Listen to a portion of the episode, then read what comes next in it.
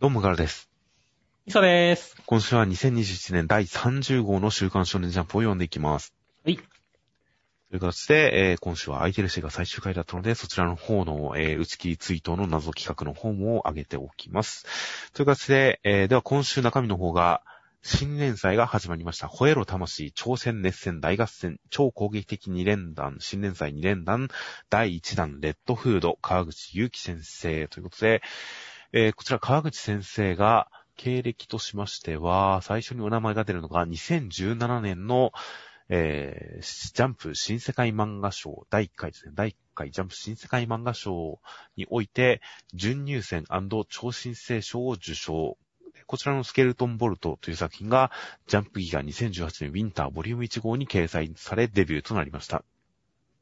この受賞時の、えー経歴見てみますと、2017年受賞時の川口先生の年齢が21歳。だから今24歳、5歳とかですかね。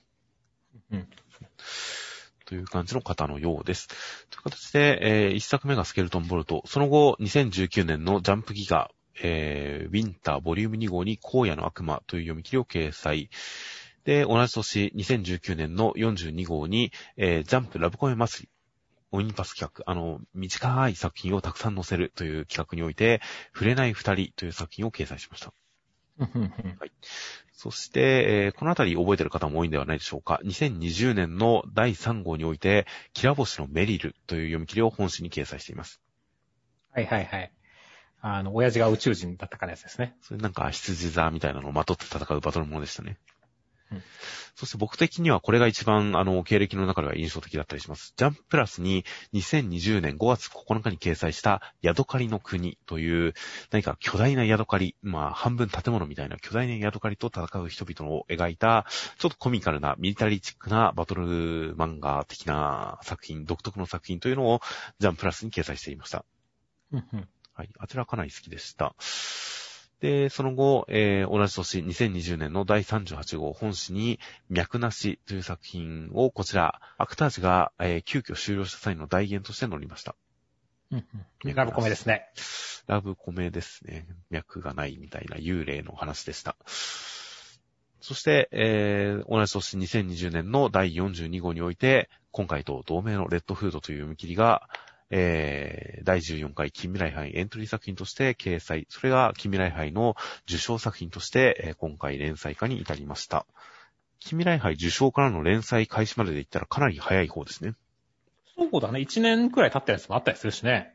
1年以上余裕で寝かせる作品とか結構あったりする中で、えー受賞から1年以内に連載化というのはかなり順調な形だったんじゃないかと思われます。という形で、えー、まあ、なかなかと全て経歴紹介しましたが、川口先生、レッドフード、内容としましては、まあ、人狼というのが、まあ、急に人間が人狼になって、人に化けて、人を襲って、人を食って、という、そういう世界、中世風な世界で、えーそういった怪物を飼っている、人狼狩りをしている、狩人組合という、その組合から狩人が派遣されてやってきたグリムさんという女の子が、そのベロー君という少年のいる村の人狼を倒して村を救ってくれました。ベロー君は狩人にスカウトされましたという展開でした。おー。大人クリムさんのパツパツ服いいっすねっていう感じの新連載でしたね。いやー、確かにこの下半身のタイトな感じのパンツ、ルックみたいなのは、何かこの全体的に童話風というかなんというか、太い線とすごい書き込まれた線の独特の画風の中で、このグリムさんの下半身のパツパツなパンツスタイルはなかなか、こう、個性を放っててよかったですね。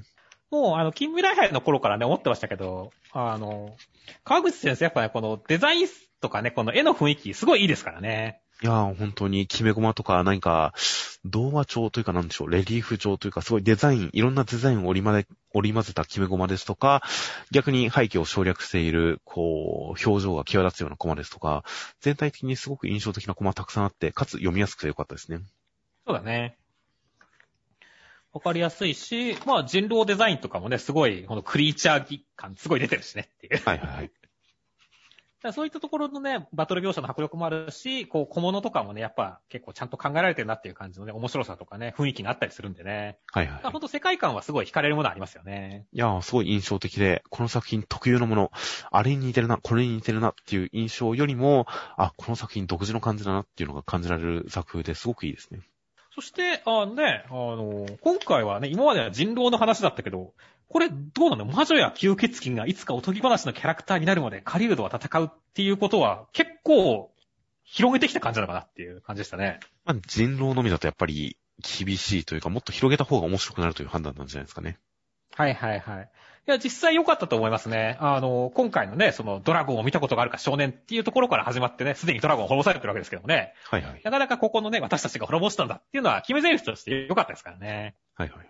そうですね。その入りもつかみも良かったですし、あとまあ、今のところ2話以降の展開がわかりませんが、少なくとも読み切り段階、そして1話の段階では一応赤ずきんちゃん風の感じでおばあさんに負けた狼が人を食って、でもお腹の中に、まあ、一生残してきて退治みたいな感じの、一応おとぎ話モチーフがかなり強く出ている感じなので、まあ、2話以降もそういったおとぎ話モチーフをやっていくんであれば、僕は結構そういった童話とかも好きだったりするので、何か、そういうどう解釈するんだろう、どう活かすんだろうみたいな、そういうモチーフ立てとかもすごい気になってきますよ。あとはその、まあ、読み切り版のね、からすると、だいぶベロー君がか強くなったというかさ、活躍増えましたよね。はいはいはい。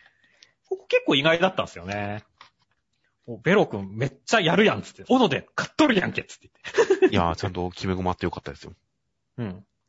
いやー。ただね、一個ここで言うと、ちょっとね、あの、グリムさんの実力が落ちちゃったというかさ、あの、活躍が減っちゃったのはちょっと残念だったんですけどね。まあ、グリムさんに関しては、まだなぜ大人になるかとかも全く語られないですし、その背景とかもわからないんで、まあ、キャラクターに関してはこれからちゃんと深掘りしていくんだろうなっていう感じですけどね。はいはいはい。まあそうだね。秘密にしてるというかね、秘めてる感じですからねっていう。はいはいはい。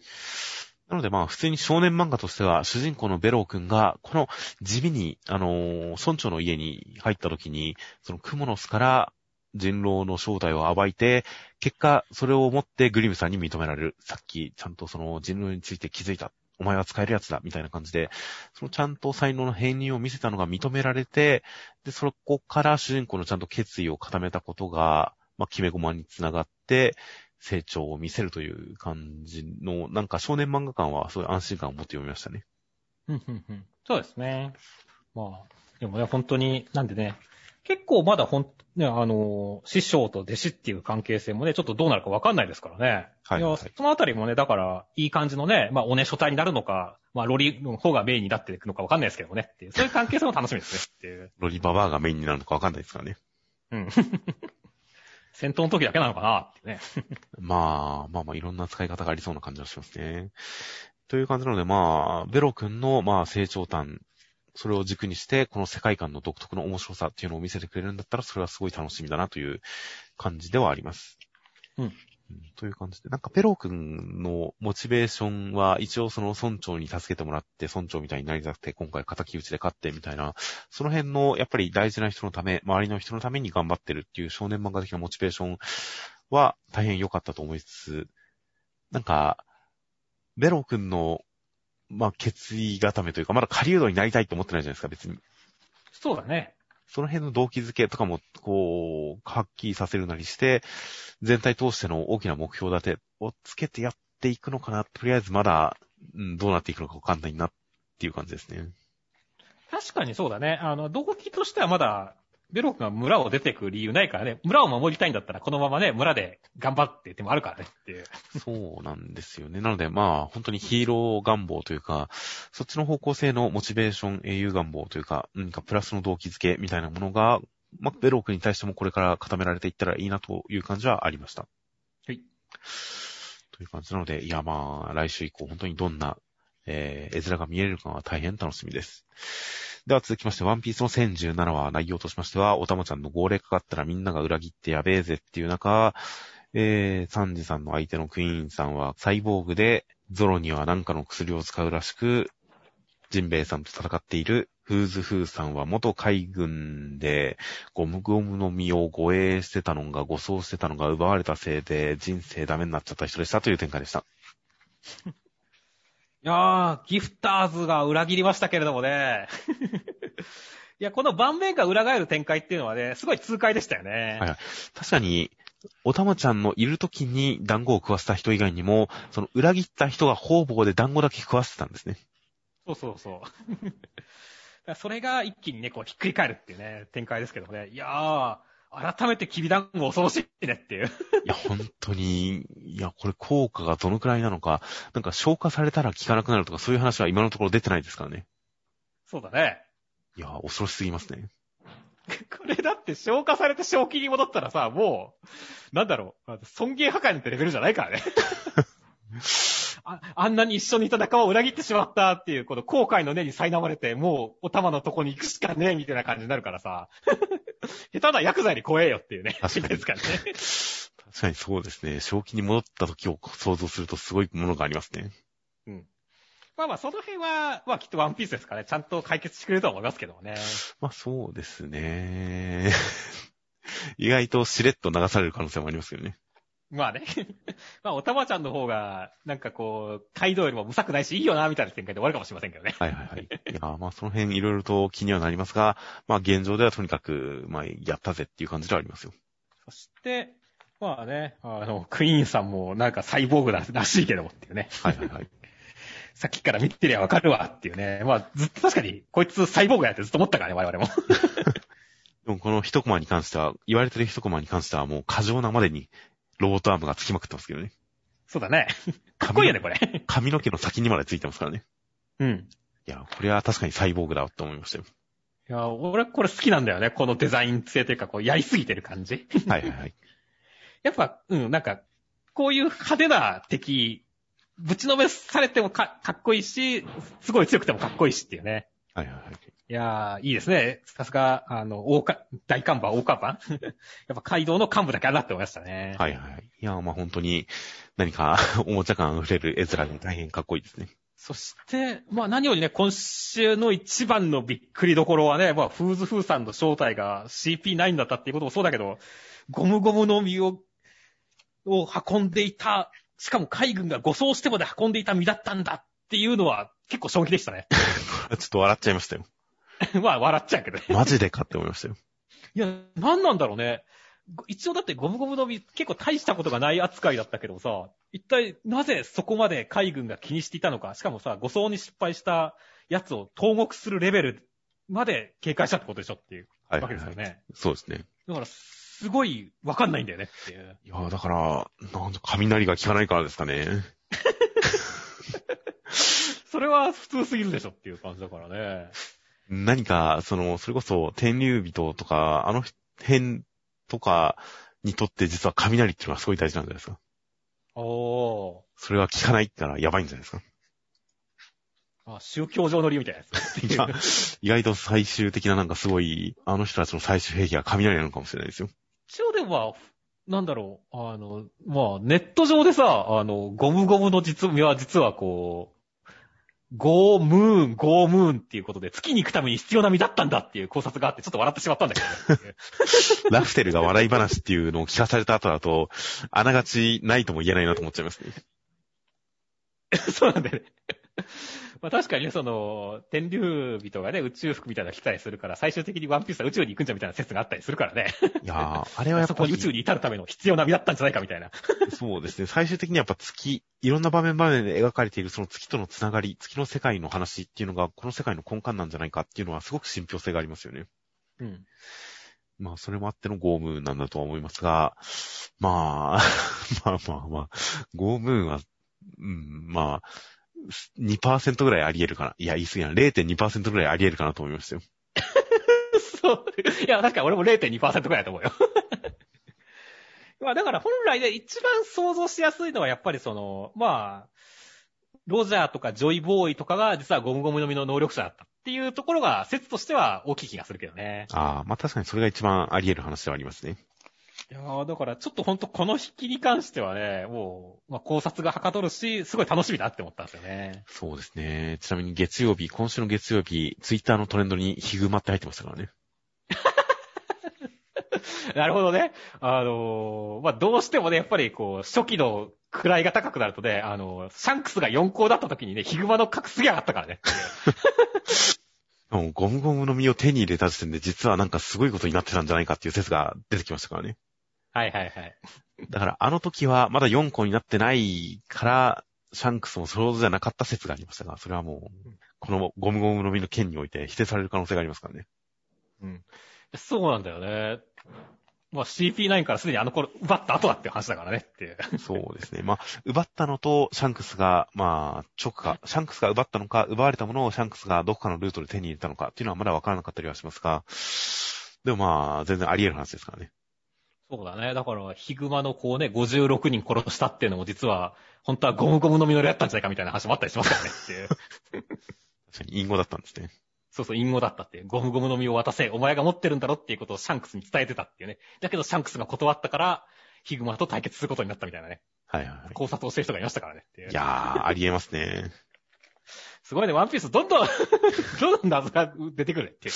まあ、そうですね。まあ途中からある程度方向性は定まったんでしょうけれど、最初の頃はやっぱり考えきってないところもたくさんあったんでしょうからね。そうだね。さすがにこれだけの年月続けると、いろんなところに歪みは出てるとは思いますよね。うん。まあ、それも込みでの漫画ですからね。そうですね。いやー、だからヒグマさん、どんどん、どんどん格が上がってるね。いやー、この考察を小田先生が何か 当初それを考えてなかったとしても何か活かす形でヒグマさんが再登場したらちょっと感動するかもしれないですね。感動しそうですね。な どなど、本当にワンピース世界、ここに来て本当に第一話につなげてきたかぐらいの感じの、まあ、衝撃のある展開でしたよ。そうですね。という感じ。あとはまあ、因縁衝撃っていう形で言ったら、まあ一応3時のところも、クイーンさんがもともとそのジャッジさんのところの研究部隊でみたいな感じで、何か因縁をひ一役乗せてきた感じとかも含めて、単純なその勢力争いっていうだけではなくて、個人の動機づけに戦いを落とし込んでるあたりとかは、もう相変わらずさすがだなと思いましたよ。そうですね。では続きましてが、僕のヒーローアカデミアの第318話内容としましては、デク君はボロボロになりながらも全員を助けようと頑張っていた中、そこに、オール・フォー・ワンさんの刺客が現れて、デク君がこうなること、ボロボロになって孤立すること、すべて見越した作戦で、襲ってきて絶対絶命のピンチかと思われたところに、カッチャンという展開でした。いやー、もう、今週は最後のカッチャンとすごい良かったね。いやー、そしてこの見開き、ちょっと雨も滴るいい男の見開きからの一言、いたぞてめえらという、このセリフの、ここに乗っかってくるみんなの表情がもう頭に浮かんできますからね。いや、そうだね。いや、もう絶対遊泳の人たちも来てるでしょうからねっていう。いやー、もっと具体的に僕はもう A 組の面々が一同がパーッと頭に浮かびましたよ。いやー、だから本当にね、まあ先週もね、こう、爆豪軍とか来てくれたらいいなって言ってからましたけど、本当にだから期待通りの展開来たなって感じでしたからね。いや、本当に、なんなら、でも、デフ君が今こういうちょっと良くなそうな、まずい状況になっていることを考えると、遊泳のメンツとの A 組とみんなとの再会っていうのも、必ずしも最初からいい空気じゃない可能性も、なんかちょっと想像したりはしていましたが、ここまでピンチに駆けつけて救ってくれて、こんな、なんかいい表情で、みたいな、何の、何か影が差す感じもない再会だとは思わなかったんで、これはもうテンション上がりましたよ。そうだね。もうその前のさ、この、まあ、デク君がすごい頑張って頑張ってっていうね、みんなとまた笑って過ごせるようにっていうさ、すごいみんなの笑顔の前でもうデク君だけもうボロボロみたいなところとか、すごいやっぱり心に来るものがあるじゃないですかっていうね。はいはいはい。そこに対するね、こう、なんだろう、反動というかね、この、緩急だったんで、そこもすごい良かったよねっていうい。やー、本当ですね。そして、あのー散々みんなになんか、かっちゃんに似ているんじゃないかと言われていたワンフォーオールの二代目さんとかが、このデフ君の中で、あの謎空間で、彼を保管してくれるんであれば、彼を保管できるものがあるとすれば、点点点みたいな感じで、その何か仲間友達、何らかのものを想起しているところが被さる感じで、本当にこのかっちゃん登場に、いろんなものを集約させてくる感じの展開でしたからね。そうだね。もう彼もね、レジスタンスのリーダーだったからね、二代目ということでね。仲間がいたからこそ、その、ね、こう戦ってきたっていうところもありますからね。はい。そこ辺を分かるだけにやっぱこう、乗っかってきたよねって感じだったね。そうですね。という感じの、本当に、もう持ち上げる感じの、持ち上げに持ち上げる感じでのかっちゃん登場でしたよ。そうですね。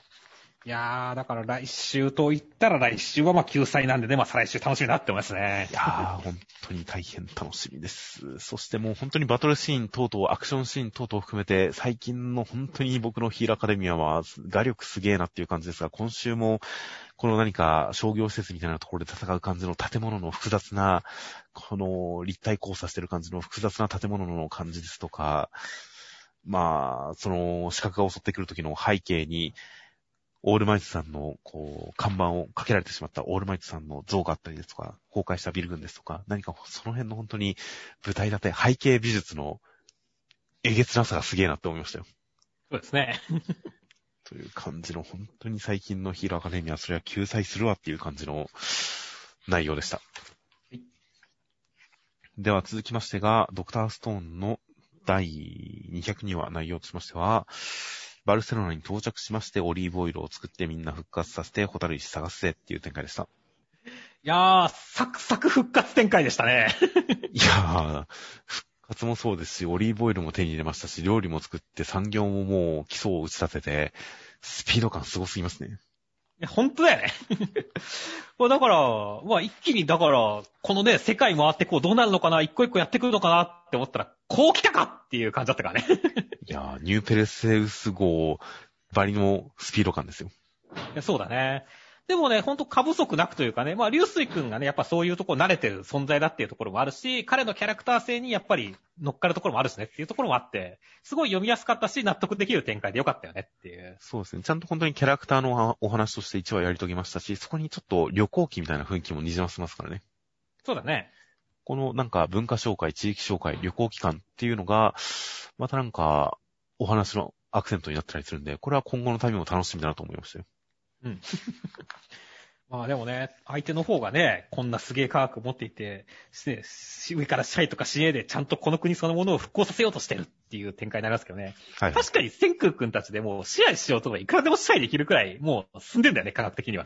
ね まあそうですね。だけど、そこに対してやっぱこう、流水君の気持ちいい感じがあるからこそやらないし、だだからこそ信頼を得るっていうところはね、本当にいいなって思いましたからね。いや、本当になんか人間性の肯定とか思想上の正しさで戦ってる感じがして、実に少年漫画らしい読み心地がありますよ。そうですね。ちゃんと通貨でも通貨とかを握って、俺らが支配者やぜってこと言っとくって、支配者じゃないけどね。はいはいはい。っていうところとかはね、本当に合理的だなって思ったし、いろいろこう勉強にもなるというかね、相変わらずいいなって思いましたからね。そうですね。効果の、そのスイカちゃんの額がめちゃくちゃ高いっていうのが良かったですね。そうね。千空くんの次がスイカちゃんという、まあ、人類救ってますからね。うん。当然ですね。間違いないですね。っていう。という感じだったりしますので、ホタル石が手に入って、さらに科学が発展するのが楽しみです。では続きまして、アオのハコの第11話内容としましては、大輝くんと羽生先輩のペアは地区予選勝ちまして、そんな中、えー、千奈先輩を狙っているライバル校のなんかやつが出てくるんで、そいつに、えー、千奈先輩の連絡先をかけて大輝くんがシングルスで戦うことになりました。帰ってきたら、千奈先輩が大輝くんのことをなんか褒めてる感じだったんで、よりやる気になりますという展開でした。いやー、ハリウ先輩、タイ君が千夏先輩のこと好きなのを利用してぶつけてきましたねっていう。そうですね。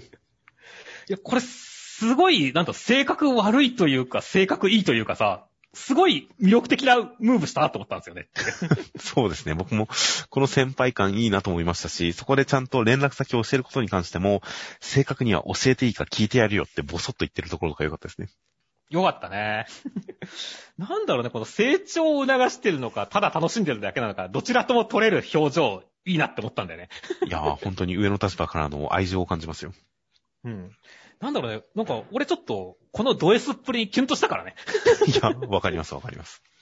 だからなんだろう、今まで本当に、こうね、あの、青の箱の唯一の悪者は、ハリウ先輩やでとかさ、はいはい、あの、隕石頭だったら死ねばいいのに言い続けてきたけれども、なんかもう、俺、ハリウ先輩大好きになっちゃったもん、この回でっていう。あー、さすがプロのネトリ師ですね。いや、本当はね、ちょっと、卑怯だね、こいつっていう。僕はハリウ先輩結構初期からそこまで嫌いではないですし、途中からこの先輩感たまんねえなとは思ってたんで、今週はそれに拍車がかかった感じでしたね。そうだね。いいね、この地区予選落とすわけないだろ、俺がいるのにっていう、この自信満々っぷりも、かっこいいなって思ったしね。はいはいはい。いやー、ちょっと本当に、やべえ、ハリウ先輩に心が生きかけてるって思って、ちょっと今週は、ドキドキしてるね。ちょっと今週はビビったんだけども、あのー、最後はでもやっぱちゃんとね、千夏先輩が持ってってくれたのは良かったって思いましたねっていう。いや、本当にこの1話の中で、まあ、試合をほぼ描かず、スポーツ側の因縁展開みたいなものと、千夏先輩の可愛さってものをちゃんと両方言えるという、この1話ごとの読み心地に対する配慮っていうのは実にいい週刊少年漫画でしたよ。そうだね。もう、千夏先輩ももう、会って絡むたびにどんどん株がストップだからからねっていう。はいはいはい。いやもうどんどんいい子やな可愛いなってなっていくからね。いやほんとすごいね、キャラクターがどんどんどんどんこう魅力的になってる、上がってるっていうのは、やっぱこの、前の方にある理由もわかるなって感じだよねっていう。いやー、本当に、まあ前々から言ってますが、僕は一巻が出るのを待ち望んでますから、青の箱。うん。一巻出たら買っちゃいますから、早く出ねえかなと言ってますから、いやー、本当楽しみな作品ですよ。楽しみですね。いや、今回、ちゃんと、また今回さらにこのライバル校の子が出てきたことによって、そのライバル校のやつまで、千奈先輩のことが好きだっていうことまで含めて、本当にスポーツと恋愛をきっちり絡めてきた上で、そこになんかそこまで、スポーツに対して不純な感じがしないのも、すごいなと思いますからね。そうだね。ちゃんとみんなスポーツに対して真剣な感情をにじませつつ、そこに恋愛を絡めてきますからね。うん。というこの両輪感、なんか漫画としてちゃんと一本筋が通っている感じとか、いや、もろもろ含めて本当にこの構成のバランス感みたいなものはいいなって大変思います。では続きましてが、センターカラーです。コミックス最新29巻発売直前スペード王国編大人気オンレイセンターカラーブラッククローバーという形で、センターカラーは舞を舞うかのようなノエルちゃんの一枚でした。いや、もうほんとそうですね。踊ってるみたいな感じがセクシーかつかっこよくていいですねっていう感じでしたね。はいはいはい。この新たなパワーアップ衣装のこの流線形な感じとかも含めて本当に流れるような、踊るような一枚という形に、そしてその色味にすごい魅力が詰まっている感じの一枚でした。そうですね履いてないですね、これって。あー、確かに、この腰のサイドの感じを見ると、まあ履いてない、まあ、ドレスと一体型なんだと思いますけどね。うん、うん、うん。あのーなんでしょう、プリマドレスというか、スカートの下にレオタードみたいなのがついてるプリマ衣装みたいなのあるじゃないですか。ありますね。ああいう感じなんだと思いますよね、きっと。なんか、巧にさ、あの、本編中でもさ、あの、足で隠したりしてるもんでさ、わかんないんだよねっていう。ああ、じゃあ、履いてないっていうか、まあ、もともとここの、この漫画はもともとパンチラする漫画ではないですからね。そうだね。履いてようが履いてまいが、まあ、出さないんですよ、そこは。はいはいはい。いいですね。一貫してですね。ここ、そこ大事ですよね。そこの方がエロかったりしますからね。まあ、そうですね。想像にお任せするってことですからね。という形で、内容としましては第297話で、えー、ノエルちゃんはバニカさんを倒したら、バニカちゃんが行っちゃって、友達だって言うんで、それを否定して、とどめを刺そうとしたら、バニカちゃんの中からメギギラさんが出てきて権限しちゃったっていう展開でした。やっぱ今週、最初はね、やっぱこの連続コンボみたいなノエルちゃんかっけえなって思いながら見てましたけどね。はいはいはい。で、その後のね、そんなわけないじゃないって言ってるところとかもすごい美しい。やっぱノエルちゃんいいなっていう感じだったけども。同時にバニカさんの反応が笑ってしまうって展開でしたね。はいはいはい。いやー、何言ってんだこいつっていう感じでしたね。友情ってやつ。え、何言ってんのって 本当に喜んでます。やそうだね。いや、だからびっくりしたなと思いつつ、え、これどうなっちゃうの？え、まあ、首跳ねて終わりかなみたいなところからのね、あの、右ギラ登場ですからね。いやー、はでも緊張感いい感じで保ってなってましたね。まあそうですね。メギグラさん。まあ一応なんかバニカさんが真っ黒になっちゃって、その上に乗っかる感じで出てきましたが、まあ、まあまあ、すごい脅威が来たぜっていう感じはもちろんありますが、それと同時にこの先の展開でもやっぱバニカさんに対する意志の救済展開というか、報い展開というか、何かバニカさんを回収する展開は見たいなと思いましたよ。うんうんうん今週のこの、ビクビク展開だと、なんか、なんか、勝ち逃げ感がありますからね、僕は。そうだね。ちょっと勝ち逃げ感あるねっていう。ちょっと回収要素はメギュラさん等々と絡めて、なんか、かわいそうなことになってくれてもいいですしっていうと言い方があれですが、何かあってもいいかなとは思うんですけどね。まあね、まあもうなんか頭の中でじられて死んでてもいいかなとは思いつつもね。はいはいはい。うん、まあなんかやってほしいなと思いますね。そして、まあ、ロロペチカさんの方もすごいやばいことになってるしねっていう。はいはいはい。いやー、まあでもね、これによってね、本当に、あの、予感予感したタッグマッチが始まりそうなんでねっていう。そこは楽しみだって思ってるんですよね。そうですね。しかも、バニカさんではなくて、メギュラさんとのタグマッチになりましたからね。そうだね。という感じなので、まあ実質的には、まあ、ロロペシカさんも完全にメギュラさんがこう操ってる感じではありますので、まあ、大ボス対みんなっていう感じになるのかもしれませんが、いやー、まあ、同性の魂3つってやっぱ性が大事らしいですからね。うん、うん、うん。いやー、引き続き、メギュラさんも加えて、女だらけのクンズ・ホグレツ大バトルが始まりますね。チーム男もいるんやけどな。ま あ男もいるよっていう感じですね。という感じなので、えー、まあ、敵のランクが、格が、まあ敵の格が上がりましたんで、来週以降どんな絵面のバトルになるのか、さらに派手派手な盛り上がりバトルになるのかなと楽しみです。では続きましてが、マッシュルの第68話内容としましては、ウォールバーグさんが、えー、闇魔法を使う敵のその人形使い的なやつと戦って、派手派手なバトルでしたという展開でした。いやー、ウォールバーグさん、強すぎでしょさらに格上がったなって感じでしたね。いやー、まあ、空間魔法というもののこのかっこよさみたいなものをいかんなく発する発揮する戦い方でしたね。いや、そうだね。闇魔法すげーっていうところからさらにそ上げてくる展開はね、やっぱバッバッシェル、バトル漫画の文脈うまいなって思いましたし、はいはいはい。あとは、敵はそのなんだろう、あの、情けないリアクションが超面白かったっていうね。まあ、うろたえてましたね、ずっと。闇魔法最大出力だーっていうところとかさ、そんな雑魚っぽいセリフ吐くっていうね。いやー一応最強キャラ使ってんのにみたいなね。はいはいはい。いやもうこの辺の相手が、俺は強い、俺は強い、俺は最強だっていうのと、その、それに乗っかるこのうろたえようみたいなものと、まあ、このウォールバーグさんのまだ呪文は取られてない的な、今のはメラダ的な、この格の上げ方みたいな、その本当に格上げテクがいっぱい乗っかってますからね。そうだね。いやー、この王道を全力で行く感じは本当にいいなと思いますよ。まあ、ここまで上がったからね、まあ、ほんと前座終わってね、来週からほんとね、イノセントゼロとの戦い、すごい楽しみになってますね。はいはいはい。という感じで、今、犬の声がしましたが、大丈夫です、大丈夫でしたか？そうですね。おなだめてきました。はい。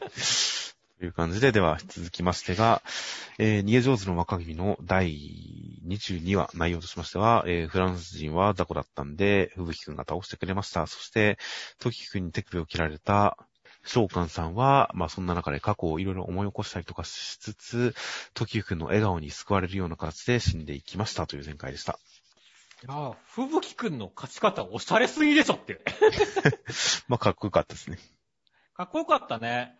あの、もうね、フランさんがね、この、変化する立ち筋って言って、かね、爪を見せてくるわけですけども。はいはいはい。鎌倉時代の剣術の話の、面白かったしね。お、こう来たか、いいなっていうところを、こう、前座にしてね、本当に、さらに、吹雪くんがいろんなものを隠している。すごいっていう風に格上げしてくるのはうまかったし、このガキどんだけ引き出しを隠してやがるっていうね。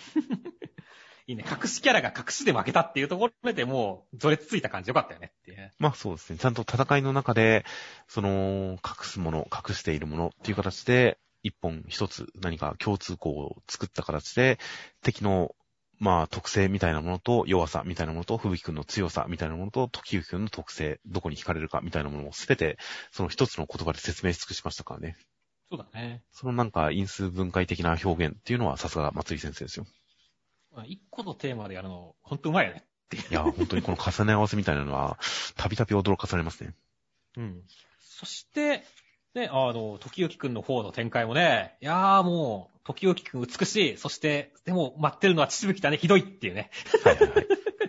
展開で、いや、衝撃でしたねっていう。まあまあ、乱世で笑うっていうのを一枚に集約したような、そんな笑顔でしたよ。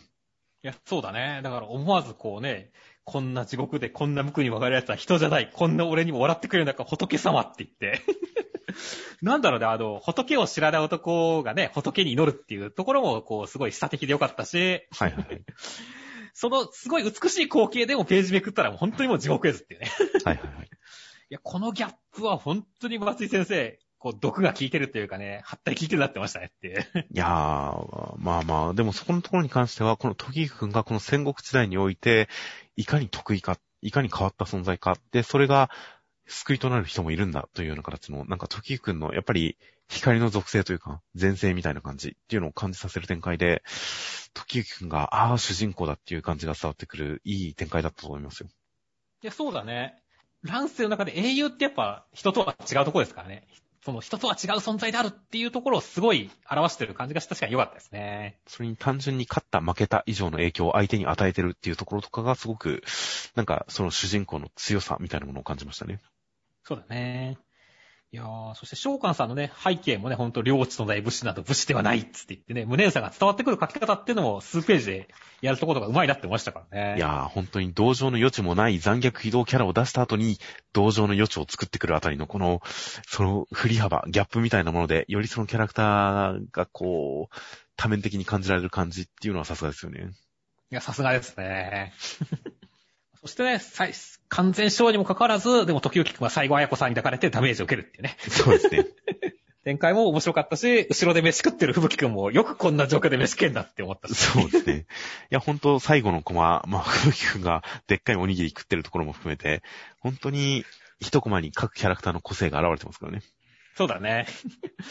で、ちょっとなんかこう、笑顔で終われる感じは良かったよねって。はいはいはい。いやー、まあ、本当にオチとして、まとめとしていい雰囲気でしたし、各キャラクターの個性が本当に一コマに出てくる感じ、この個性立ってる感じっていうのも、もう、相変わらず素晴らしいなという感じの一コマでした。では続きまして、高校生活の第44話、内容としましては、バレー部が、えー夏の強化合宿に行きまして、一郎さんと須崎くんは張り合って、こう、仲良くなったりしますっていう展開でした。いや、もう、ダメだ。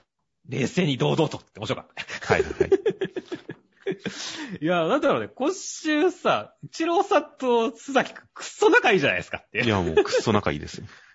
いや、もう、だったら、すごい青春感を感じて、もうほっこりしながらずっと笑顔だったよ、俺って。まあそうですよね。いや、本当に、だから、もともと年の差友情っていいですからね、題材として。そうだね。それがすごい感じられる作品で、何か、よく映画とか、まあ小説とかだと、子供とおじいちゃんとかの結びつきとか、まあ学生と、うん、おじいちゃん、おじさんとか、そういった年の差、えー、カップル、なんか、スティーブン・キングのゴールデンボーイですとか、なんか、映画だと戦闘ブーマンとか、ああいうなんか、学生社会、子供社会に馴染めない、はみ出したような人が、より上の世代と結ばれることによって満たされるみたいな展開っていうのは、やっぱり王道だったりするんで、この二人の関係性にも本当、はみ出し者だった須崎くんが、一郎さんを通じて、ちゃんと、こう、社会に適応してる感じっていうのが、すごく実は好きなんですよね。はいはいはい、そうだね。あとはなんだろう、このハマグリとか貝を拾ったりするところさ、俺もなんだっけな、大大学生時代とか海行った時にさ、友達とどっちがナマコを拾えるかみたいな競争とかしたりしたからねっていう。生子だとちょっとイメージが変わってきますけどね。まあね、ナマコ大きな数取ってきたのが勝ちだみたいなことやったりしたからね。だからこういったところもすごい学生あるあるで、すごいいいなって思ったんだよね。まあそうですね。本当に戯れてる感じ。しかもこれは食べられますからね。そうだね。まあ生子も食べられるんですが。その感じで何か、あの、夏感をより一層感じられていい気がしますよ。そうだね。いや、もう中村良先生もこ、ね、コメントで今回の話で、親父と須崎が海の中を泳いでくれたんで、今年はもう海行った気分ですって言っちゃってますけどもってね。はいはいはい。我々ももうこれで海行った感じでしたよねっていう。いやー、本当にそう思います。という感じなので、これ合宿編続いてくれるんですかね？続いてほしいですね、ちょっと。なんか、高校生活のテンポ感だと、これで終わっちゃいそうな気もしますが、個人的には本当合宿、もっと見たいですね。見たいですね。なんならお母さん炊き出しに来てくんないですかね？ありだと思いますね。家かっていう感じの。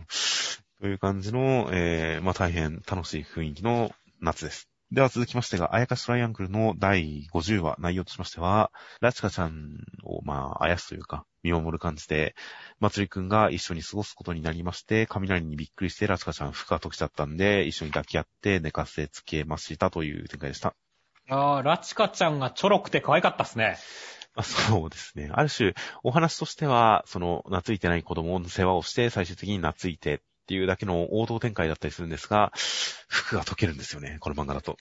いや、いいっすね。なんでこんなことするんすかね なんででしょうね。それは深いテーマですね。なぜか。なぜ矢吹先生はこんなことをするのかっていう。いやー、でも本当にこの王道的なお話、いい話っていうのを、なんか、エロネタ放り込んで、ちょっと頭おかしい絵面にするっていうあたりは、本当にお家芸だと思いますよ。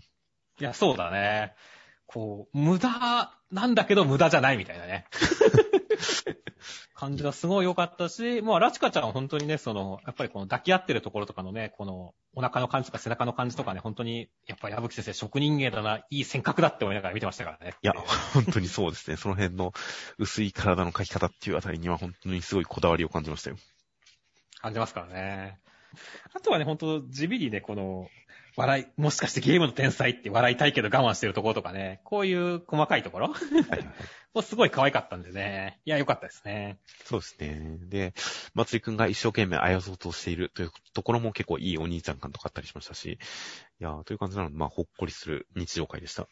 では続きましてが、センターカラーです。ジャンプコミック9巻発売記念センターカラー大蔵23ページ、夜桜さんちの大作戦という形で、センターカラーは、太陽くんと、えー、むつみちゃんの投稿風景の一枚でした。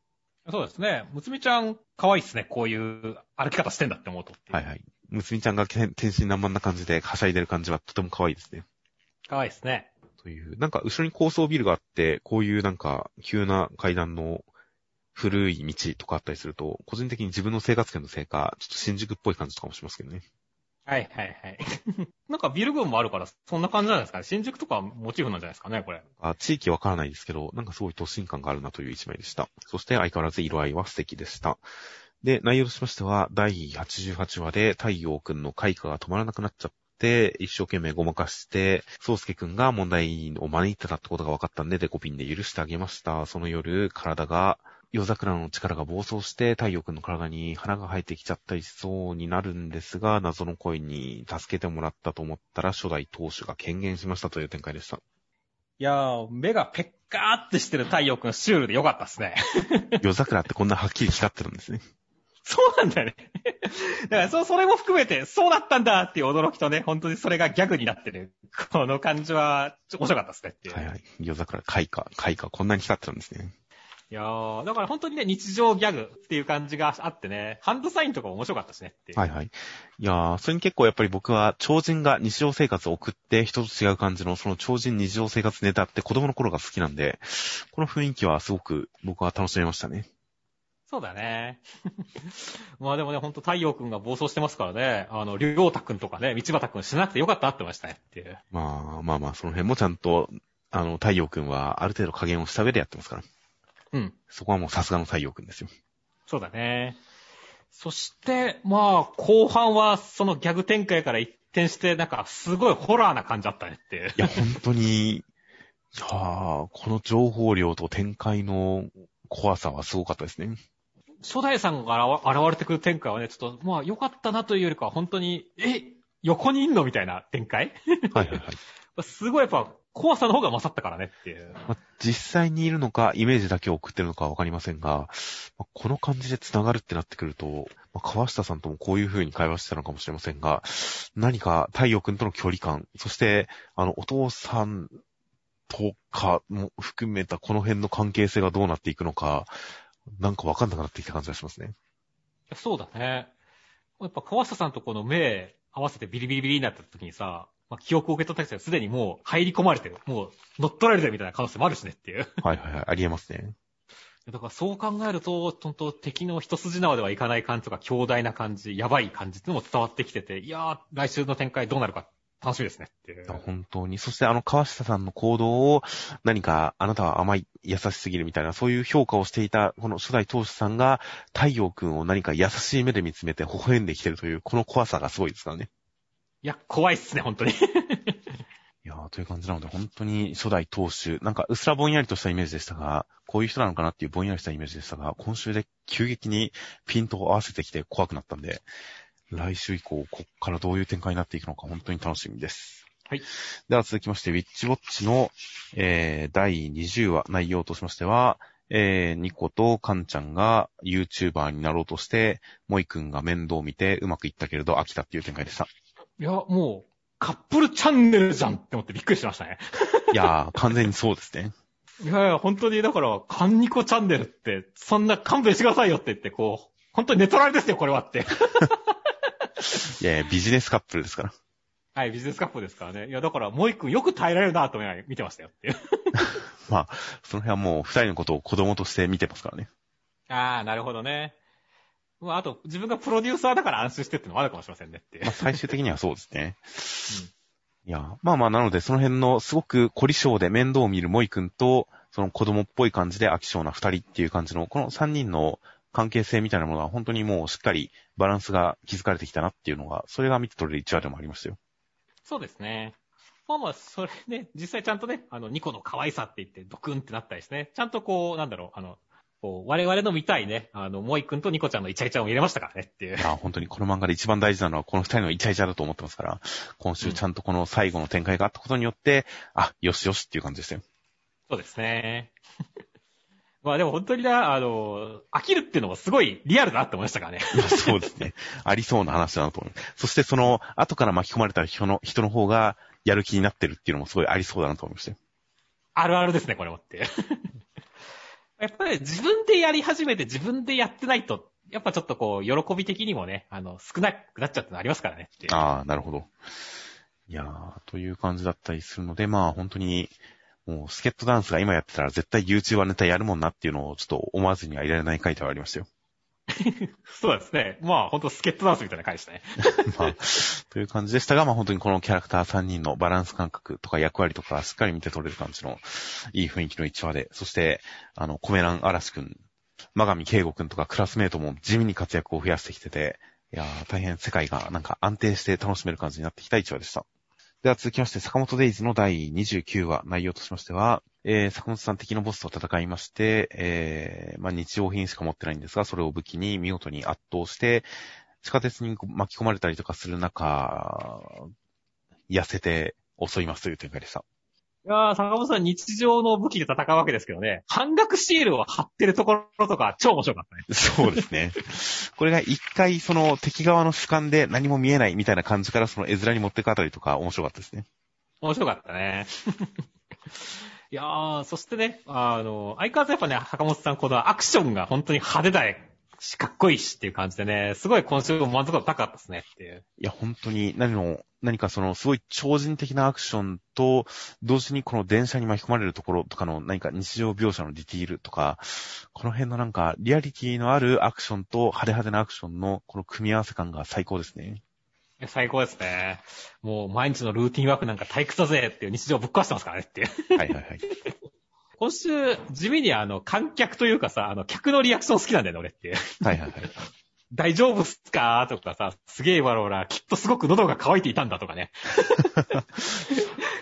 結構この漫画の周りって犯罪体制高いよねって。あ、そうですね。そういう世界観ですが、今週は特にそれが感じられましたね。きっとすごく喉が渇いてたんだっていうコメントは僕もちょっと笑いましたね。笑えね、これって。で、そう、腹から水出てるとこもいいしねって。そうなんですよね。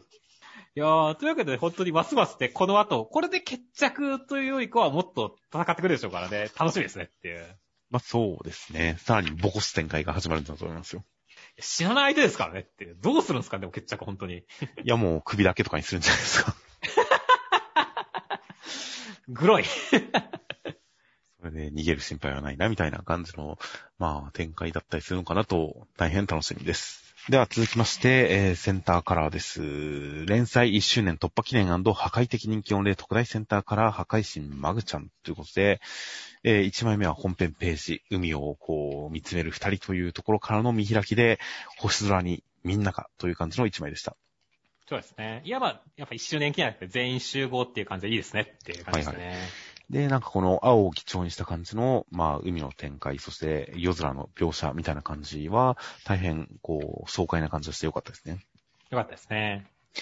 で、内容としましては、第49話で、マグちゃんがやってきて1年目ぐらいになりまして、七夕の時期で、えー、まあじゃあ今日邪神、まあ願いを自分に願いみたいな感じだったりするんですが、最終的にはルルちゃんがみんなの願いを集めて、マグちゃんに流れ星をこう払ってもらって、みんなの願いを叶えっていう展開でした。いやー、まあほんと一周年だけあってさ、1話を彷彿とさせるこのビーム展開、爆発展開っていう感じでしたけどもね。はいはいはい。いやー、でもそれとは違って、やっぱほんと1年経っていろんな関係性ができたし、ルルちゃんとマグちゃんの関係性も良くなったしっていうところをね、こう、ほんと振り返れるし、成長というかね、あれ、あの、つながりを感じられる展開で、いや、ほっこりしましたね。いや、本当に、何か一年経って二人が一緒になっているこの空気感、その本当に一年間で生じた変化みたいなものが感じられましたし、何か夜空に願いを捧げる二人というのを見ていると、この先の二人の未来が本当にいいものでありますようにと祈らずにはいられないですからね。そうですね。あそしてね、もう、これからじゃあもう毎年7月7日はマグちゃん復活祭決定だねっていう。い や本当ですね。いつまでも続けていきたいですね。そうそう、七夕じゃなくてもう復活祭だよ、これからはっていう感じでね、楽しみですねっていう。はいはいはい。という感じの本当に将来、これからも未来もという感じの思いを馳せたくなるような、なんかもう切ないくらいの青春感のある一話でした。そうですね。いやー、あともう1年経ってキャラクター人気投票も開催されるわけですけどもね。はいはいはいこれもすごい楽しみだよねっていう。いそうですね。まあ、1位、マグちゃんじゃないですかね。やそうですね。俺も初日はマグちゃんに投稿しましたよ。はいはいはい。で二日目はナプトアークさん、三日目はウーネラスさんみたいな形で、さあ次誰にしようかなって感じですけど、今。なるほど。結構ジャンプは作品ごとに投票の方式をいろいろ変えてきますね。そうだね。今回マグちゃんに関しては、ウェブ、オアハガキっていうの、これも珍しいですよね。ハガキに関しては応募券制で一人一票、ウェブに関しては一日一票というような感じで、まあまあまあ変わった感じではありますが、うん、果たして1位マグちゃん、2位、2位ウーネラスさんとかですかね。どうだろうね。ルルちゃんもいいとこ行きそうだし。いやー、難しいね。ちょっと、ミスカーさんも結構女性人気高そうな気がするしなっていう。ああ、女性人気か。そうですね。いやー、大変、まあ人気投票。とりあえず僕はマグちゃんが1位であることを信じて、いやいやって踊ってます。そうですね。コントン兄弟の踊りして待ってましたって感じですね。あとは、可愛いで言えば、その、ナプタークさんの願いが、あの、レシピと包丁っていう、あと部屋が欲しいっていう。部屋はともかくとして、部屋は普通にまあ、切実でいいなと思いましたが、欲しいのがレシピと包包丁っていうその熱心さがちょっと、いいですね。キュンとしちゃいましたよ。いや、本当に一番の頑張り屋さんですからね。本当に。だって、包丁はまだなんか、これまでの延長線上の感じでしたが、レシピが欲しいって言ってるんですよ。すごいっすね。勉強熱心だね。いや、本当に、この感じは大変キュンとしたなという感じでした。では続きまして、アンデッドアンラックの第69話、内容としましては、えー、フーコちゃんがアンダーに行きましたら、ウィンターを倒しまして、エンタクのところにみんないて、襲ってくる人とか助けてくれる人がいろいろいましたが、ビリーさんがやってきました。ここで、えー、ビリーさんの正義を確かめるんだっていう展開でした。今週、ウィンターさんが一コマでバキーってやられたの超笑っちゃったんだよっていう。本当にバーンさんがいれば一発だったんですね。本当やねっていう。サマーと対比されるキャラのはずだったのにっていうね。感じはすごいシュールで面白かったし、はいついでに言うと、アンディがすごいいいこと言いながら、マッパになるところもシュールでよかったよね。そうですね。ネクタイをむしられたら急にマッパという。いやーでもこれ、同時にさ、笑った同時にちゃんと伏線になってんだよ、これっていうね。はいはいはい。確かアンディの服ってさ、あのー、ユーマじゃないですか。そうですね。そうそうそう、服のあれだったからね。で、ここでアンディが裸になるってことは、じゃあ、あいつどこ行ったんだってなると、絶対にフーコちゃんについてるじゃないですかっていう。そうですね、確かに。うん。だから、ああ、なるほど、それも含めて安全策を講じてるからアンディは冷静なんだっていうところが、こう、想像できるのが、やっぱアンデッドアンラックすげえなって思いましたね。いやー、確かにこっちを考えさせる漫画の本領発揮してますね、この辺も。いや、そうだね。そして、あとで今週すごい好きだったのは、あの、この、アンダー側が円卓をや、縦に置いてるっていうの、これ超かっこいいなって思ったんだよね。いや、やっぱ上下関係があるっていう表現なんですかね。いや、絶対そうでしょ。一番上がね、あの、ビリーさんであることも含めて。はいはいはい。いや、もう完全にだから、俺たちはお前らたちが上下関係がちゃんとあるんだっていうね、ところだし、これだけでさ、本当にアンダーとユニオンが違うってことを示すのって、すごい上手くないですかっていうい。やー、そうですね。かつこの廃墟に無造作に突き立ってる感じとかも、なんか荒くれな感じがしてかっこいいですね。かっこいいよね。いや、だから、すごい感心したんだね、今週っていう。いや、本当にこの縦描写は確かにすごい印象的でしたよ。うんいや全体的に本当にユニオンとのこの対比の感じとかが、すごく効果的に絵面に反映されてましたね。そうだね。いやー、というわけで本当にね、いろんなキャラいっぱい出てきたわけだけどもね、いやー、まだね、新しい女の子とかも出てきて、ね、あとは、なんかすごい、居合っぽい人出てきてびっくりしてるんだけどっていう。はいはいはい。なんか昔アンディに居合を教えた人っぽい人いるんだけど、え、マジでっていう感じなんだけどっていうね。あー、確かに、あの、アンディに求婚してた人。そうそうそう。ぽいよね、これ絶対。確かに、めちゃくちゃ似てますね。うん。いやー、だからすごいアンダーがまだまだ楽しめるなっていう感じがすごいワクワクしてるんですよね。いやー、そこも繋げてくるとは、これはまた恋愛関係が複雑なことになってきますね。いややっぱ恋愛を主軸に置いてますよ。スポーツと恋愛をね、絡めている青青の箱と一緒で、こうバトルとね、恋愛もちゃんと絡めるっていうね、アンデッドアンラック。いや、両方ともさすがですねっていう。そうですね。もう世界の終わりと恋愛を絡めてますね、こっちは。うん。いやー、という感じなので、確かにもうアンダー側の描写も気になるものたくさんたくさんありました。という感じで、あとはまあ、アンムーブは使えて、やっぱりフーコちゃんの能力がまだ使えないっていうのは、なんか、憎しみとか恨みとか攻撃的な感じとか、その辺が関係してるのかなと思ったりもしましたが、憎しみっていうと、うん、アンジャスティスが使えてるのはどうなんだろうなとか、結構まだちょっと迷う感じがありますね。そうだね。確かにそのあたりが多分、ポイントなんだろうなって思うけど、まだ本当確定できない感じのこのハラハラする感じってのがいいよねっていう。そうですね。本当に何か考察したくなるような感じの、なんか、ショーが始まるたんびに考察したくなる感じの、もう、アンデッド・アンラックになっています。では続きまして、クーロンズボールパレードの第19話、内容としましては、えーみんなも連携しますし、竜道さんも新ボールを使いこなしまして、えー、ヒブセ君を打ち取ったぜっていう展開でした。いやーもう、ヒブセ君頑張れっていう展開でしたね。そうですね。まあまあ本当にだから、あの、やっぱ黒竜山の方がさ、圧倒的に自力が上というかさ、ね、あの、はやっぱ一人のワンマンチームよりかはチームの方が強いんだぜ、なぜならこういろいろできるからっていうところはいはいはい。でやってきてる展開なんでね。いやー、なんだろう、これはこれですごい面白いと同時に、なんか本当に主人公とあれが逆転してる。本当になんかこう、主人公チームに対するこう、競合チーム、敵対する競合チームの格上げ会みたいな感じもちょっとしてるんだよね。ああ、確かにそうですね。ルルキ君が普通に打って、こう、ホームランっていうところとか、本当に競合感しかないですからね。そうなんだよね。だから俺はどうしてもなんだろう、こう、クーロンズを応援するよりかは、ヒブセ君頑張れ一人だけど頑張れなんとか、周りのみんなも助けてあげてくれ、ヒブセ君をみたいな感じになってんだよね。はい。ね、こっから俺が取り返します、俺がって言って、ヒブセ平気かって言ってるこのキャッチャーとかもね、ほんと、ね、ヒブセ君の球をずっと取ってるわけですからね、スライダーだって初見で取れるわけですからっていう。はいはいはい。いや、覚醒してほしいなって思ってますよっていう。いや、確かに、いろいろとヒブセ君のことをチラチラ気にしている様子はありますからね、チームメイトも。きっとそこの熱い友情展開が来るんですよ。いや、そうですね。まあそしてそれがあった時にまたクーロンズがそれを上回るね、友情展開を見せれば盛り上がるでしょうからね。いやーそうですね。ギア上げてってほしいですね。確かにそうですね。これ、ヒブセ君、もっと強くても良かったような気がしますよね。うん。何か、剣君と竜斗君に対しては普通に怠慢で負けちゃってますからね。そうだね。そうなってくると、普通に怠慢で勝てる程度のエースがいるチーム相手に無双してる状態ですからね。そうなっちゃうね。消化試合に近い。とは言いませんが、まあまあ、それが本当にクーロンズ上げの、国流山上げの展開になるのを大変楽しみにしてますよ。では続きまして、ジャンプショートフロンティアです。キコリスの毒ということで、内容としましては、まこちゃんという女の子が霊感少女でお姉ちゃんの霊が見えて幽霊退治とかをしてて、えー友達ができそうだったんですが、お姉ちゃん霊がこっそり脅してましたという展開でした。いやー、いい意味で後味の悪い話でよかったっすね。いやー、そうですね。なんか、最後のそのお姉ちゃんが脅すところっていうのはすごく胸に刺さる展開でよかったですよ。いやそうだね。やっぱ悪霊じゃん、こいつっていうね。そうなんですよね。まあ、全肯定とも言いませんけどもね、本当にこの、狡猾な感じっていうのが、この予想と違う展開はいはい。で良かったってましたね。で最後本人もそれに自覚的っていうね。はいはいはい最後まで本当にお姉ちゃんがすごく何か平和的だし、自分の元を離れて友達を作ってほしいのかなっていうのを思わせといて実は違ったっていう、そこの裏切りがちゃんと振りが効いてて本当に効果的だったんですよね。そうだね。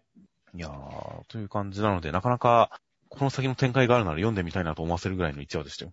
いや、だから、本当になんだろう、まあ、ショートであるからこそのいい感じの話だったからね。いや、なんかすごい構成力もあるし、びっくりさせようっていう感じもあるからね。いや、はいはいもっともっといろんな作品見たいなって思いましたね。まあそうですね。いや、やっぱりキャラクターにいろんな面がある、多面的に描かれているっていうのはすごく僕は好きなので、そういう点でこの作品は結構、このキャラクターが僕は好きだったんで、いやー、西水先生の次回作はすごく楽しみですよ。楽しみですね。では続きましてが、僕とロボコの第47話内容としましては、えー、ルリちゃんはスランプだったんですが、ボンド君の、こう、ボンド君に殺されたことによってスランプを抜けて、本誌掲載デビューとなりましたという展開でした。いやー、もう、編集は自分の発言に責任を持たないんだ。肝に銘じてほしいっていう、もう、名言だねって思ったね。いやー、ほんと全くその通りですからね。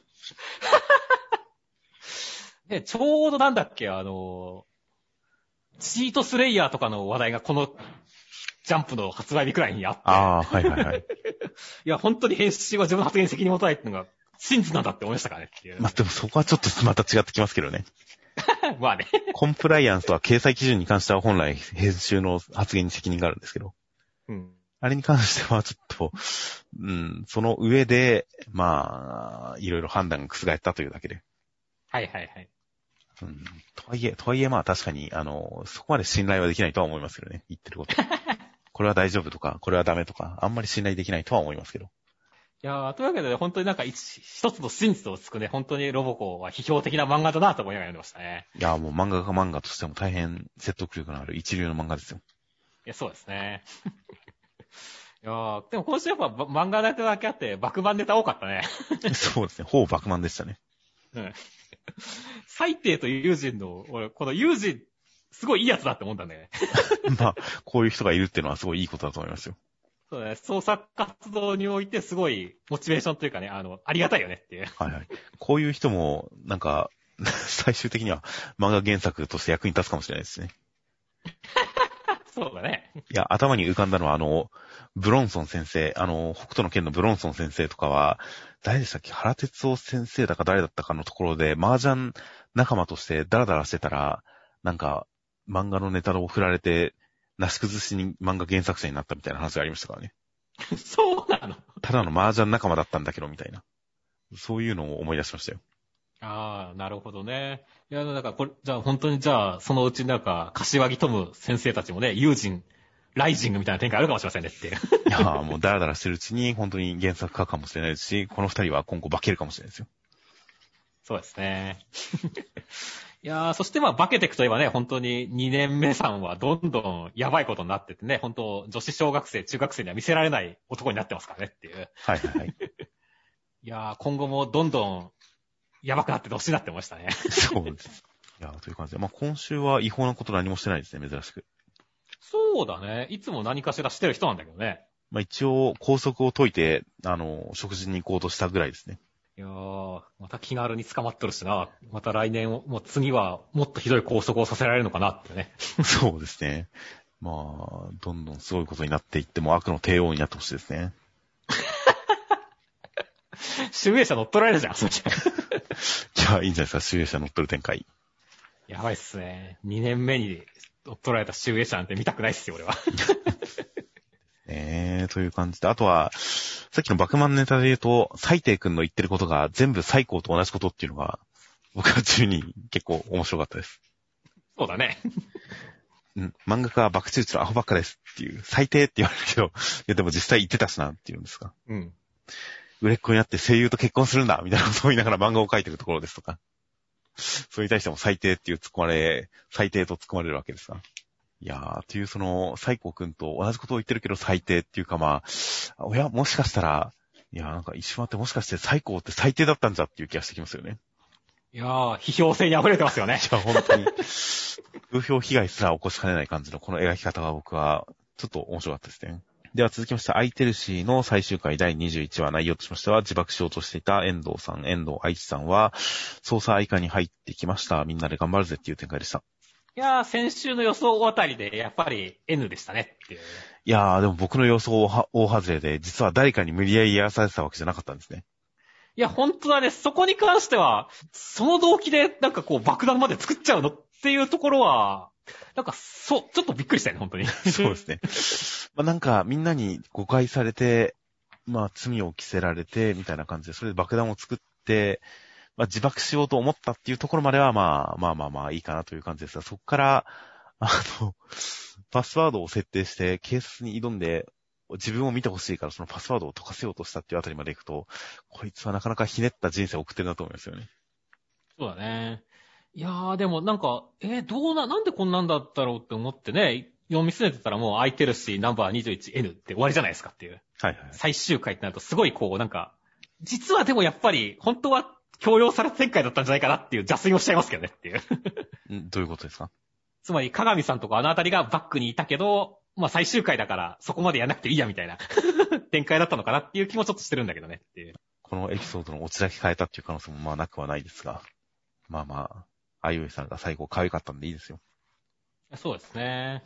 いやー、本当にでもね、あのー終わってしまうのは残念ですよね。もっと、あいおいさんの活躍見たかったんですけどね。まあ見たかったんですけどね。まあお話として展開させていくのが難しいなっていうのは分かりましたよ。そうだね。まあ、それに関しては本当にその、つ打ち切り追悼企画でいろいろ話したけれどもね。そうですね。面白いお話にするって、なんか本当にあいおいさんのキャラクター設定どう使えばいいのかって本当にちょっとわかんないよなっていう感じだったんで、まあ、まあまあ、なかなか作品が開始した時点で、すごく難しいものに挑んでるっていうところはあったんだなとは思いますよ。そうだね。しかも少年漫画のカテゴリーでやるっていうのがさらに難しさを拍車へかけたよねっていう。確かに、この設定ですごいホラーというかスリラーというか、そういう感じで青年誌でやったら、全く別の作品が、面白い作品が生まれた可能性はありますね。うん。だからまあ、それも含めてのね、挑戦だったんでしょうからね。はいはいはい。だからまあ、稲岡先生は本当これでね、何か掴んでくれたことを祈って次回作に期待したいと思いますね。いや、ほんとに画力に関してはもうどんどん演出力に関してもすごく上がっていると思いますんで、で、この独特の雰囲気っていうのは本当にデビュー作からずっと一貫して、すごいいい雰囲気みたいなものがあったりするので、本当に次回作が、こう、見事な仕上がりの調和の取れたものになってくれたらいいなと、すごく期待はしています。はい。はい、次回作が大変楽しみです。では続きまして、雨の降るの第10話、内容としましては、ポップコーン使いはやられたんですが、ガム使いの人が現れて、えーポップコーン使い回収していきました。で、その人たちはなんか、組織だってやっているそうです。ペロペロキャンディー使いっぽい人がボスっぽいですという展開でした。いやー、もう先週のこの野球展開でね、もうこの漫画はもう、なんかこういうバカバカしい展開の雑に読んできゃいいんだってことが分かったんでね。て、この美咲くんが、あの、勘違いされる展開とか笑いましたねって展開の感じでしたね。まあそうですね。周りがすごい納得してますからね。そうなんだよ。いや、それで騙されんやろとか思いつつも、まあこの漫画だしなみたいなね。まあそうですね。雰囲気が読める感じは、まあ、いいなって思いましたからね。その後のさ、あの、敵側の方にもさ、この、女からペロペロキャンディスで書いてるけど、うせったからインフィルしたいの多分っていう感じでさ、あの、あいつの顔を見た、見た、見ないってことによって、美咲くんがペロペロキャンディ使いだと思われてるっぽい雰囲気も、すごい、なんだろう、いいのかそれって思ったからねっていう。そうですね。女ってっていう。まあ、女だと思ってますからね、しかも。そうだね。なんだろう、この、どんどんどんどん、あさっての方に進んでいく感じは、まあでも、まあ、雨の降るだしなっていう感じで、ちょっともう割り切ってしまうと結構面白いんだよね、俺の中で。まあ、そうです。なんか事態が進んでる感じっていうのは、まあなんか楽しい気がしますよ。そうだね。停滞してる感じはしないですからね、今週は。うん。いやー、でも実際、この組織は何をしに来たんですかねあの、ポップコーン使いさんはさ、何をしに、この試験に潜入したんですかね かしたら、この、そのガム使いの人が、終わったし帰るよって言ってますから、まあ、ポップコーン使いさんが、ある種、陽動、時間稼ぎをしてる間に、ガム使いさんがなんかしてたらしいんですよね。はいはいはい。まあなんか何かを盗み出すとかそういう感じだったんですかね。おそらくは、謎ですが。うん。そうそう、そこら辺がまだ全然謎なんでね。まあそのあたりが分かった時になんか人驚きあったらいいなって思いますね。はいはいはい。という感じなので、えー、本当にまあ敵対組織が出てきたんで、本格的にこのお話のなんか構造みたいなのが、こう気づかれて、いい感じに回ってきたらいいなと期待しています。ちゃんと、そのでっかいペロペロキャンディーとか、なんか、決め駒を見せようっていう感じもしてよかったですね。そうですね。あの、シュールな絵面ですからねっていう。そうですね。ベトベトの中にコーンがっていうのもなんかシュールな感じがしましたからね。これ全く意味わかんないからね。緊迫するところなのか何なのかわからんみたいな。いやいやいや、だから、爆弾が設置されてるっていうことですから、緊迫場面ですよ。そうなの？なんだろう、汚いだけな感じもするなっていうところとかね。そう、そうなんですよね。なんか、なんなんでしょうね、この変な汚さは。汚く感じなんで、変な感じは。そうなんだよね。あの、結構さ、この先週からの流れだったら、濡れ衣展開もさ、だって言ったら怒られるもん多分っていうのでさ、終わ終わらしたりとかさ、はいはいはい。その後のこの体中にパ巻いたポップコーンを爆破させてやるピンチなのにセリフのおかしさに引っかかるって突っ込んでるけどさ、結構でも、ポップコーン爆発キャラだからさ、これ結構俺怖いシーンだと思ったんだよね。いや、そうですね。だけど、あの、つむぎちゃんは、おセリフがおかしいっていう風に認識してるっていうところいや、もう。このあたりもすごいミスマッチな感じがするけど、まあ、雨の降るだしなって読むと、なんだ、妙な味があって俺は好きなんだよねっていう。まあそうですね。まあその独特の平和感と危機感のなさはこの作品独自の空気感ですから。なんか、すごい派手になっても、こう、事態が、こう、すごい悪い方向に行かないんだろうなっていう安心感があるよね。はいはいはい。いや、ほんとそうですね。なんか、だからこれを楽しめるようになって、かつ、本当にお話が動き出している感じはしますので、これが、まあ、いい感じのミッションを主人公たちに課して、それに対して立ち向かう展開がどんどん面白くなっていったらいいなと、すごく期待をしています。では最後に目次コメントとしまして、新連載レッドフード川口先生、連載よろしくお願いいたします。二人の冒険を楽しんでいただけたら幸いです。とのことです。おー。そして自画像はヤドカリですねっていう。はいはい。ちゃんとあの、読み切りのヤドカリも素敵でしたから、その辺も通してなんか、ちゃんとご自分のシンボルにされてるんですね。そうですね。まあまあ本当に楽しい旅期待してますって感じですね。はい。この最初に連載って叫んでるのは、馬娘オマージュですかね。そ そうなの？そういうキャラがいるんで、2文字、2文字熟語で喋るキャラが。という風なことを思ったりしました。あとは、空いてるし最終回、農家先生。短い間でしたがありがとうございました。単行本もぜひ、また近いうちに。という、本当に近いうちに戻ってこられることを期待しております。あとはマッシュルの河本先生、斎藤選手、朝倉選手、クレベル選手、かっこよかったです。みんなかっこよかったです。っていうことで。はい。これはおそらく、あの、雷神の話ですね、格闘技のっていう。ああ、はいはいはい。そうなんですね。うん。だから、あ、河本先生、やっぱ格闘技ちゃんと見てるんだな。だから、まあいろんなね、そういう格闘技うんちくとかな、またそういうのあったらいいなって思いながら、コメントほっこり読んでましたね。なるほど。確かに、珍しく意味の通った日本語の文章を書いてますもんね、河本先生。そんな珍しくって。それくらいよかっこよかったんですよね、各選手が。そうだね。普通に感想言っちゃうくらいね。そうですね。その辺の趣味思考も反映されてマッシュが面白いのかなと思います。あとは、えー、レッドフードの川口先生に関して、ヒーローアカデミアの堀越先生、ヒロアカ手伝ってくれた川口先生の連載、個人的に今最も魅力的な絵です。嬉しい。ということで、ヒロアカのアシスタントをやってらっしゃるんですね、川口先生。はいはいはい。確かにちょっと面影ありますよね。そうですね。画風的なことで言ったら、さもありなんという感じが結構あったりします。あとは、つながりで言えば、僕とロボコの宮崎先生、7月7日のジャンププラスにアシスタントの朝霧先生の読み切りが、タイトルはコルシサフです。ということで、全くピンとこない。何語でしょうね。なんでしょうね。響き的にはなんかロシアっぽい感じもしますが、まあ、そういった作品を書かれるそうです。僕とロボコアシスタントの先生が書かれる作品、一体どんな作品なんでしょうね。いやー、まあ、七夕の日ですからね。まあ、それにちなんだ話のような気がしますけれども、まあ、ギャグなのかシリアスなのかそれはわかんないですねっていう。そうですね。どのくらい作風をそのアシスタント先の宮崎先生から受け継いでいるのか、ちょっと注目したいなと思います。はい。あとは、えー、ブラッククローバー田畑先生、発売中のコロコロコミック最新号から、戦友、超戦友、水野さんが連載、今や二人とも父。ということで、えー、水野先生、戦友、水野先生というのを調べてみましたら、今週から、えー、コロコロコミック連載、えー、近未来ホビー漫画、チェインレンサーというのを連載されている水野照明先生。こちら、水野照明先生、何を書いてた方が思い出せますか？え、何ですか？僕も全く思い出せなかったんですが、調べたらこの方、連載されてます。ジャンプ本誌で。メタリカ、メタルカを書いてらっしゃる先生です。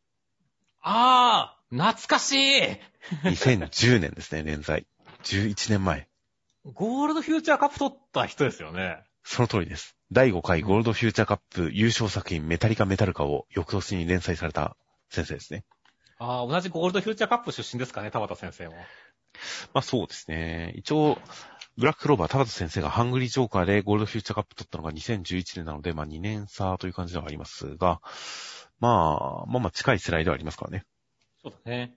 うん、という感じで、超戦友、水野さん、メタリカメタルカの先生、今、コロコロコミックスで、えー連載をされているそうで、今、今や知識ということらしいですね。いいですね。年月が経つのは早いっすね。いや、本当ですね。11年前かメタリカメタルカという感じの、えー、実は、そう、この水野先生、実は、あの先生だったんですよ。はいはい。といった感じのコメントでした。あとは、ゆざくらさんちの大作戦、ゴンダイラ先生、親戚がアンモナイトを送ってくれた大きめ一つと小さめ数個、すごく助かる。というコメントでした。相変わらず集めてるんですね、そういうものっていう。まあ、石集めとかしてますからね。うん。ものすごいゴンダイラ先生らしいコメントだなと思いましたよ。そうだね。いや、ちょっと、だんだん癒しキャラになってるよね、今度やら先生。いや、まあ、元から結構癒しキャラの雰囲気はありましたけどね。という感じで、えー、アンモナイト。なるほど。これを書いたらファンが送っちゃうかもしれないですね、アンモナイトいっぱい。すごい喜びそうだけどね。いや、本当にすごく助かるんじゃないかと思います。あとは、そうです。破壊神マグちゃんの神木先生、なんと1周年です。応援してくださった皆様のおかげです。ありがとうございます。という、大変こう、1周年のコメントを書ける方は限られますからね。そうだね。いやー、大変いいコメントだと思います。といった形で、えー、では来週が、関東から表紙が新年祭です。吠えろ魂、朝鮮熱戦大合戦、超攻撃新年祭2連弾第2弾、本格武芸アクション新年祭、表紙関東から54ページ、ネル、武芸道業、えー、平賀美也先生、祖父の武芸書で鍛錬に励む少年ネルの力は？ということで、こちら、先週のコメントで、あ、そういえばと思いましたが、実はこちらのネルという作品、以前、去年、えー、ジャンププラスというか、週刊少年ジャンプのウェブ版限定連載で短期連載された作品なんですね。いや、僕他の短期連載作品結構読んでたんですが、たまたまタイミング的に見落としていたのか、このネルという作品読んでなかったんですよ。そうですね。俺も読んでなかったですね。まあ、ミスさんは電子版買ってないですからね。うん。僕は、今、それでそのコメントを見て軽く読み直したというか読み始めたら、結構僕好きですね、この作品。おー、期待値高まりますね、それは。そうですね、短期連載版すごい面白かったんで、ちょっとこの連載化はすごく楽しみですよ。という形で、あとは来週センターカラーが人気投票結果大発表センターカラードクターストーン。人気投票結果発表です。えー、あとはセンターカラーが待望のジャンプコミック一巻発売記念センターから逃げ上手の若君。えー、そして、えー、視点を超えろ新世代ハンティングファンタジー第2話センターカラー大蔵25ページレッドフード。こちらもセンターカラーとなっております。はい。という感じで、では、あとは先週のコメントを見ていきますと。そうですね。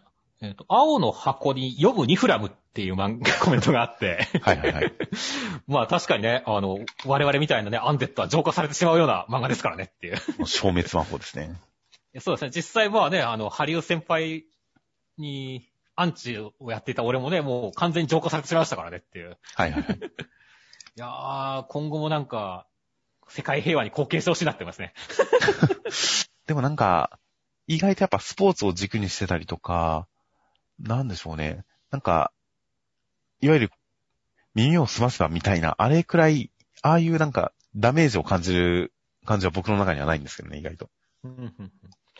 そうだね。俺もダメージは今のところないね。あの、本当だからダメージを受けずに浄化されるっていう、まさにニフラムだよねっていう。ああ。ニフラムはでも死 僕の中であの消滅は死に含まれてるんですけどね。でもダメージはないじゃん。痛くはないんですよ、きっと。痛くはない。なるほど。気がついたら死んでるんですね。そうそうそう。いやまあ、焦点、焦点魔法という感じなのかもしれません。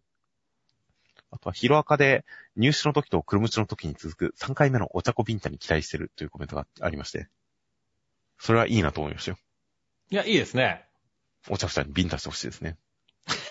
それ、本人の願望出てません？いやいやいや、デフン、デフンの目を覚ましてあげてほしいですね。はい、そういうことにしときましょう。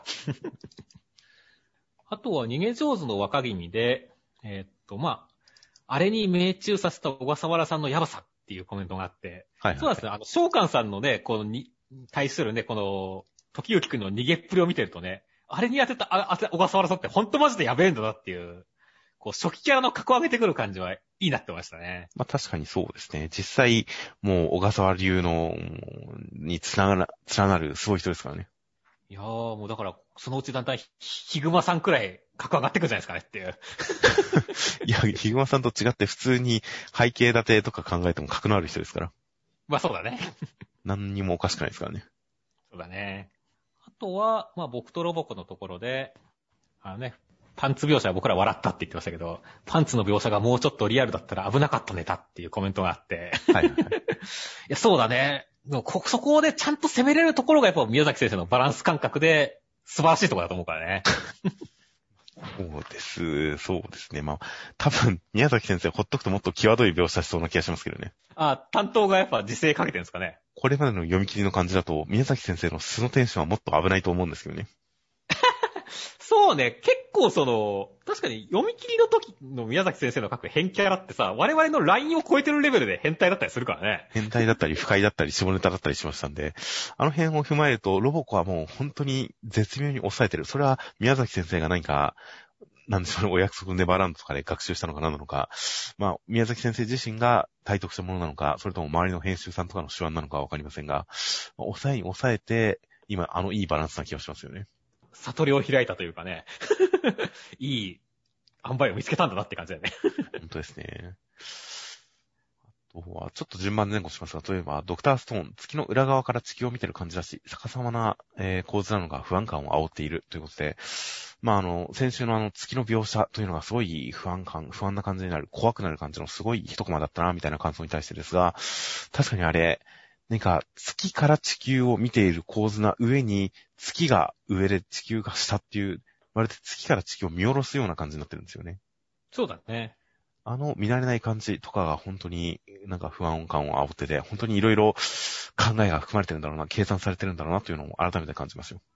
そうですね。あとは、夜桜さん、太陽のバカップルゲーム面白かった。若干イラッとしたけど、っていうことで、あれを全肯定してる僕はちょっと少数派に含まれそうになってますね。